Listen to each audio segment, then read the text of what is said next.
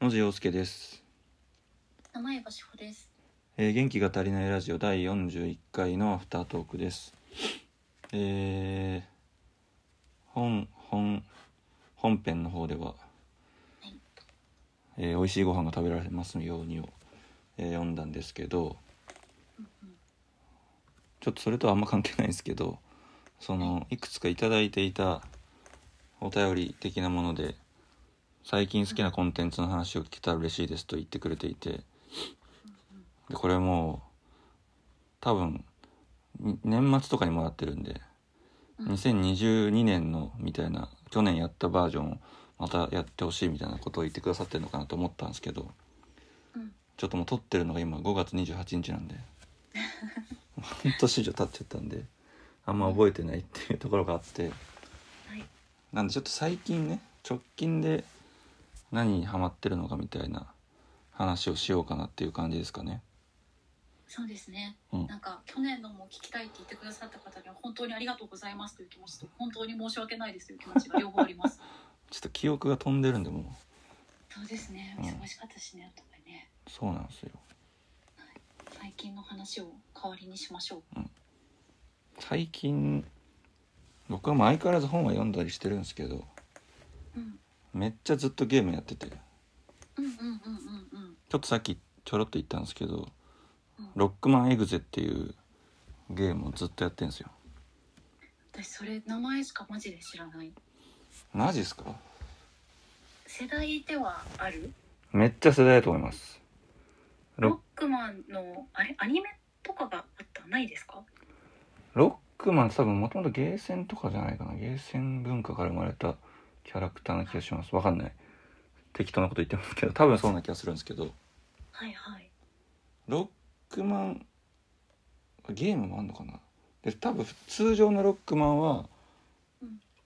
もうちょっと多分横スクロールとかそういう系のゲームだと想像してるんですけど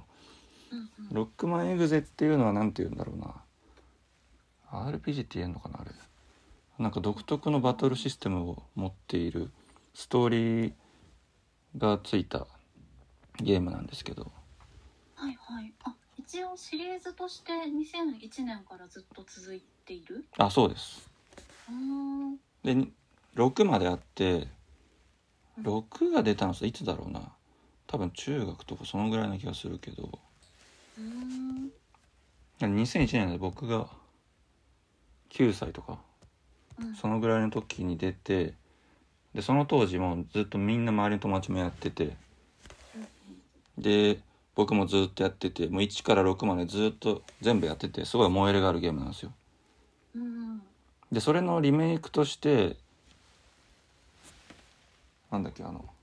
アドバンスでした えー、と今一番任天堂の新しいのスイッチだスイッチうんうんスイッチでリメイク版が出るっていうことでうん。 1から6まで全部入ってるんですよねえ。全部入って5800円みたいなやつが出てすごい。え、今までの全部できるっていう。全部できるんですよあ、すごいですね。しかもね4ぐらいからはい。レッドサンとブルームーンみたいなポケモンみたいな感じではいはい。 2バージョン出ててうん当時はどっちかの1バージョンしかやってないわけですよ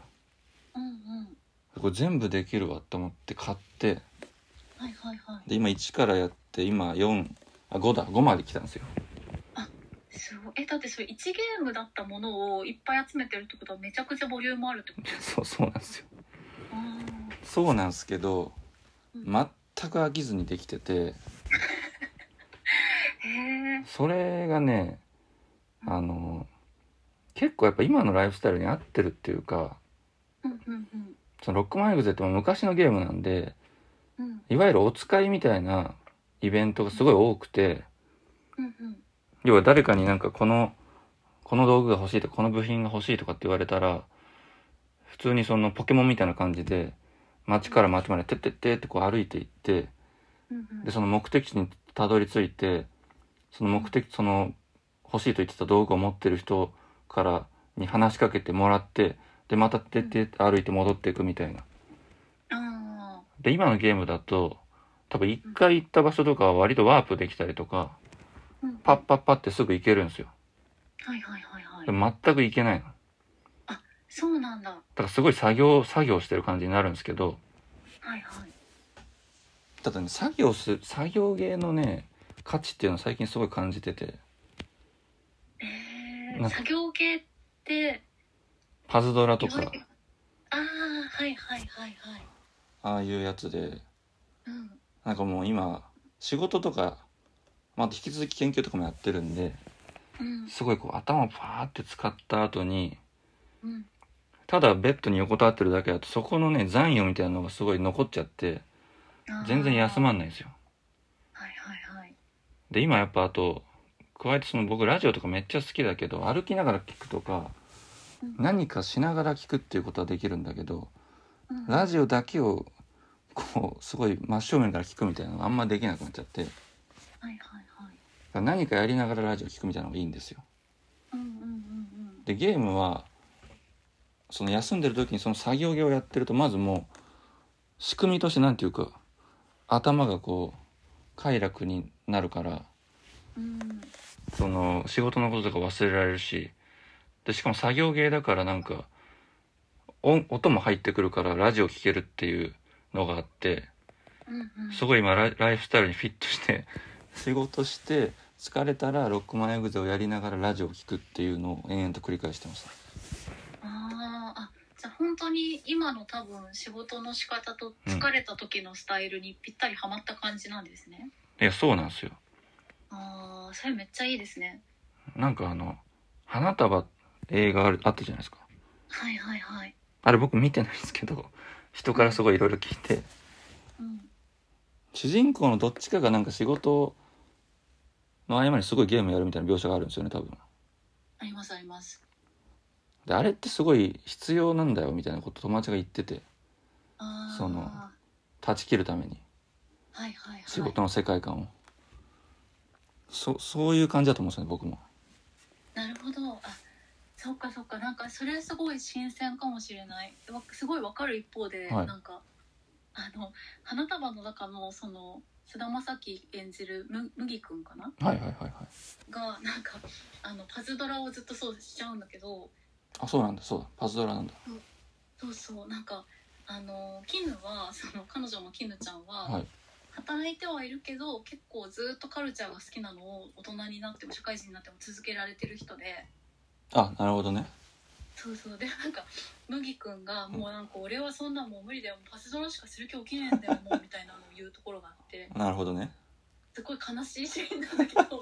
でも必要っていうのは確かにそうですね。あなるほどねそうそうかそういう捉え直し方をしてたんだあの友達はねうんうんうん僕は結構そうそれはすごい共感するというかうんうんなのでそれをずっとやってますねなるほどあでもそれは確かにそうかもなんか仕事をすぐに終えてそのままスッて眠れるわけじゃないですもんねいやそうなんですよわかる というのが今一番のマイブームコンテンツですかねロックマンエグゼだったとはロックマンエグゼですねなんか一方私もなんかあんまり普段ゲームしない人だったんだけどうんうんあのさっきちょっと雑談してたんですけどそのコロナになって1ヶ月ぐらいかなり体力がなくなって家に引きこもってるような感じの日が続いてうんうん2月いっぱいぐらいそうだったんですけうどんはいなんかその間に、まあこれえっと、コロナの療養期間も含めてはいあのかなりゲームをしてました、うんうんインディ意外ーっすゲよーねムを特にしていて、はいはいあの私は本当に多分野地さんみたいにちゃんと、えっと、小学生中学生ってゲームを通ってこなかったので、うんあのなんかいわゆるメジャーなみんなやってきたゲームそのポケモンとかマリオとかはいはいはいは本当に大人になってからなんかやりようやくやったみたいな感じなんですけど、うん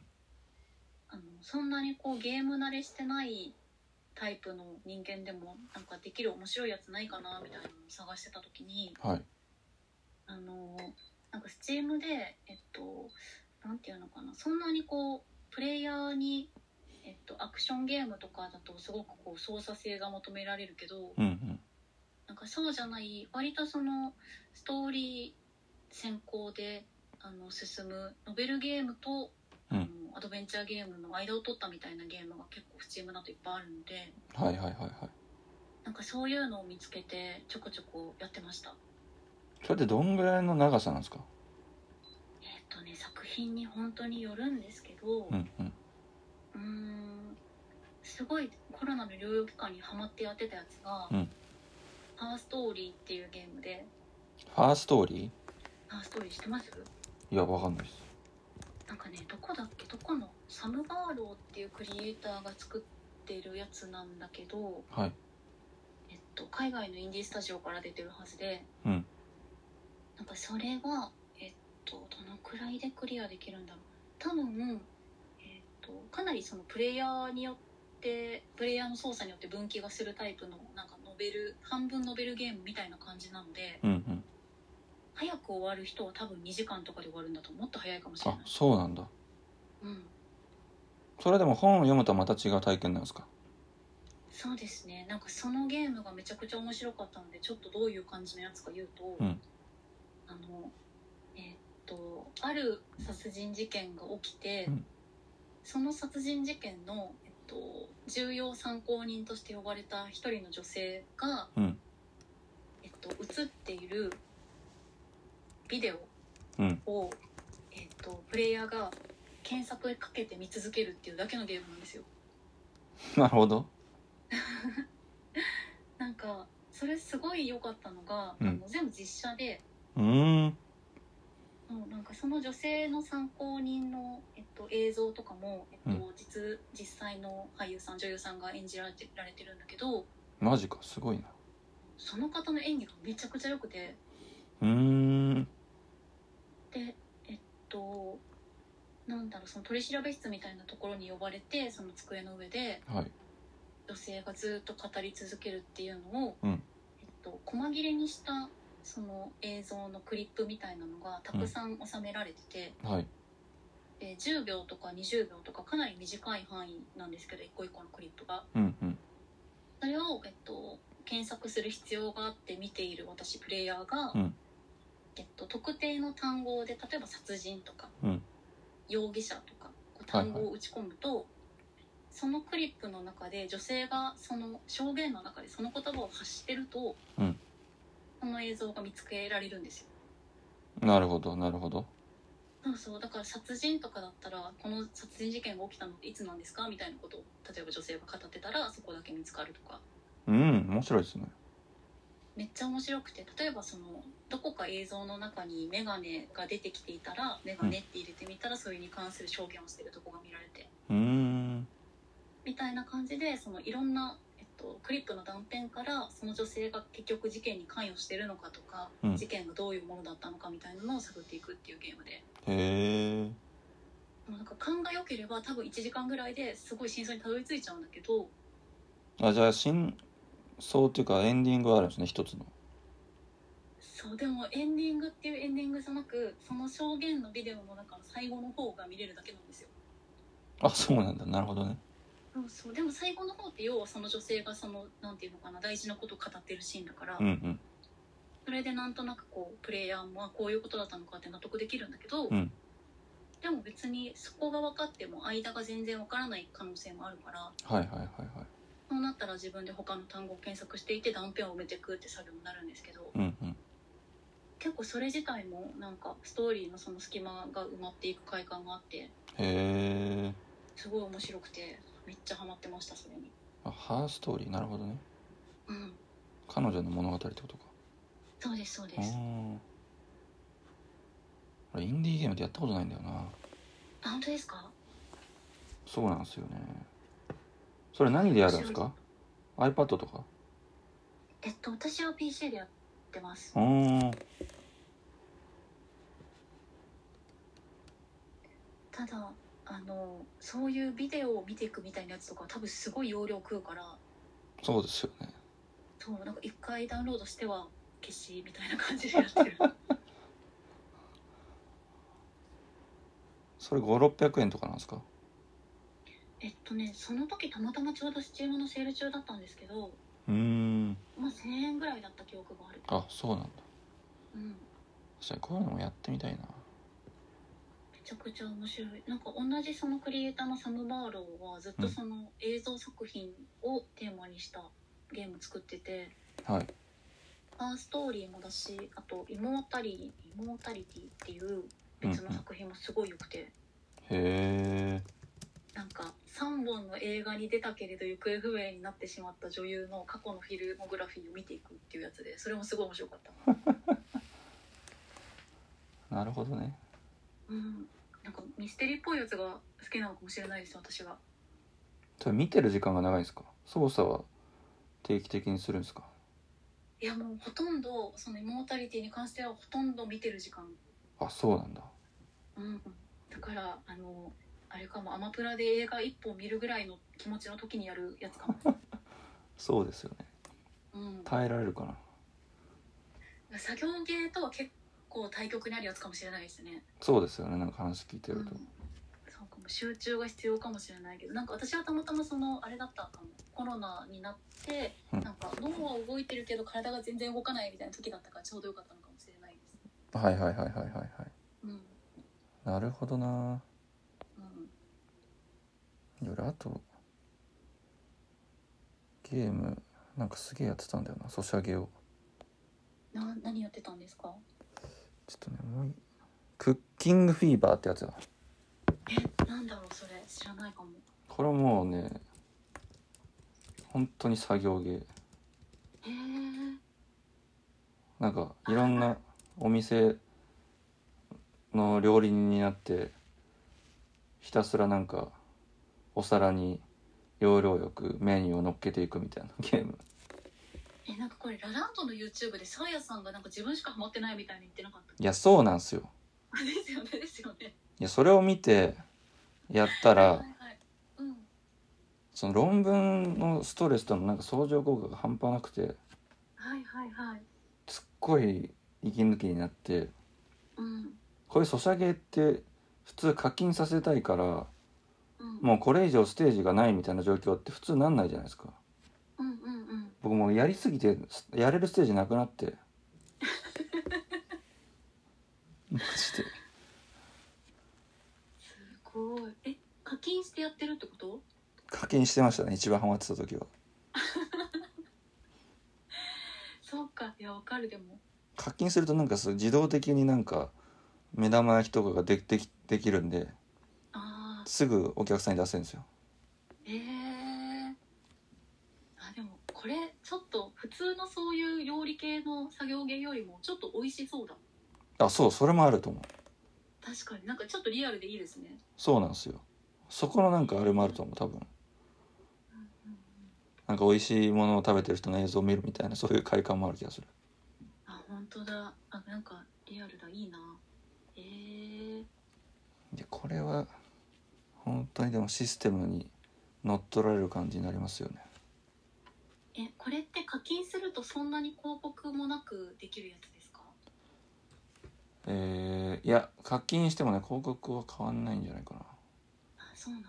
単純にその効率よくキッチンを回せるようになるっていうあーじゃあ本当にそのゲーム性のための課金なんだそうなんですよあでも多分すごい計算されてんだろうなーはいはい、はい、人がそのあとちょっとでできるのにみたいなか感覚をすごい刺激してくるっていうかあーですごいなんかおじさんとかもなんか待たせてるとすげえ文句言ってくるんですごいねストレスたまるんだけどねハマっちゃうんですよねこれってあれですかあのレベルが上がるとどんどんこう要求が難しくなってきて人も増えてくるやつですかあそうですそうですあーはいはいはいすげえいろんなメニュー頼んでくるみたいなでいいっぱい人が来るみたいな感じですねあの複雑なソースを塗る過程があるピザとかってことですよねいやそうそうそうそうですああやったことあるこういうのえー、でもちょっといいな綺麗で面白そういやこれは危険ですね本当に忙しい時はこれによって無理やり頭をクリアにするっていうのは有効でしたけどえー、 なんかで私ちょっと前に、うんそのスマホゲーではい猫猫とスープっていうのがあってほなんかめちゃくちゃ YouTube に広告が流れてくる時期があってやってたんですよううんうんなんかあのいかにもなんかほっこり系のはいあの一時期猫集めとか流行ったじゃないですか、ありましたね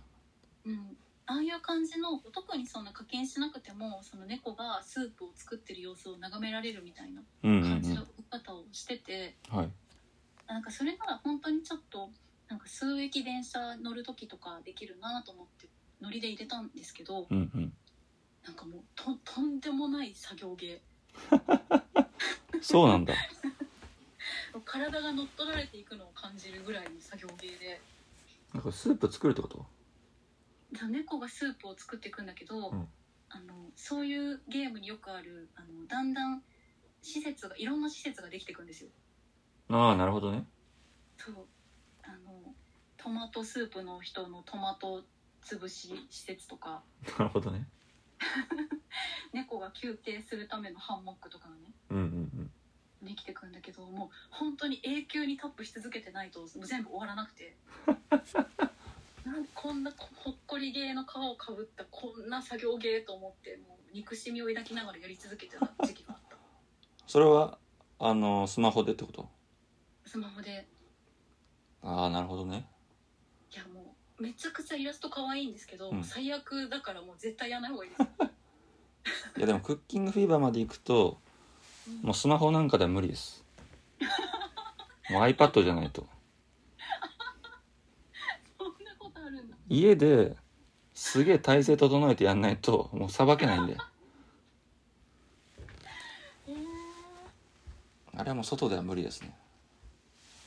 すごいうわそれはなんかあれですねこう暇つぶしのためにするのがゲームだとしたらもう本末転倒の辞書に載せられるみたいないやそうなんですよ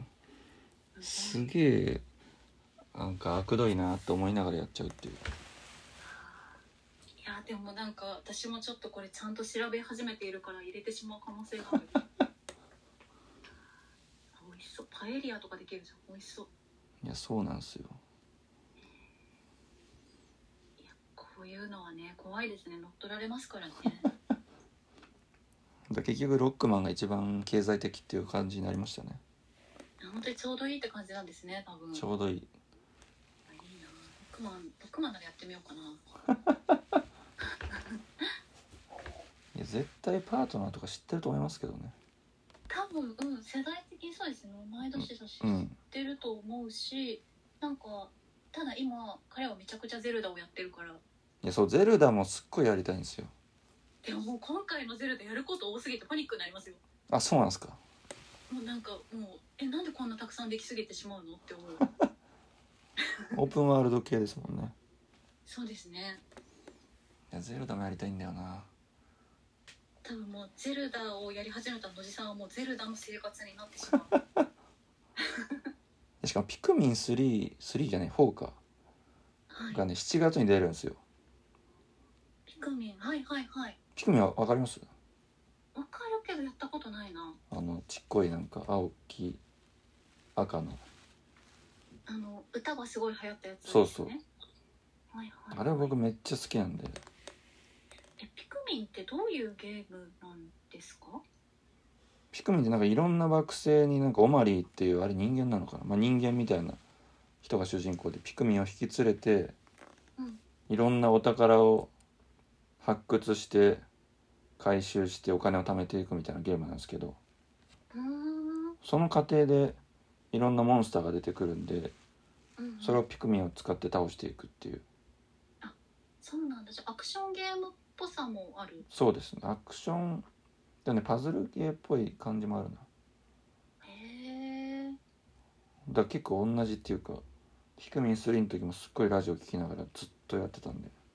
あーあじゃあ本当に音を聞きながらできる感じのそうですねなんですねあんまストーリーとかは関係ないって感じなのうんうんうんへえそれは良さそう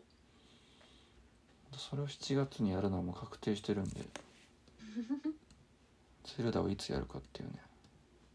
そうかそれだと確かに今ゼルダ始めたら多分終わらない間にピクミンが発売されてし まうそんなに、いやだと思いますよまあ、確かにねやり込もうと思えば確かにねだって私もこの週末3日金曜の夜から3日間ぐらいをうんゼルダで潰してもなお最初の祠と次の祠にしか行けないって言ってる友達を結構見てるのいマジでやそのぐらいのボリューム感らしいです よすまあそうだ力入ってるだろうしなうんなるほど ねっていうゲームの話をめちゃくちゃする回というねそうですね全然多分期待していた内容ではないと思いますけどただ、うん、そうさっきちょっと言ったハーストーリーとかあの小説好きな人にもおすすめ系なんでぜひまあ確かにねそういうのはいいかもね、うんうんまあというところではいまた本の話とかは別にできればと思いますのでそうですねまたあの軌道に乗ってきたらしましょうそうですね、はいではそんな感じで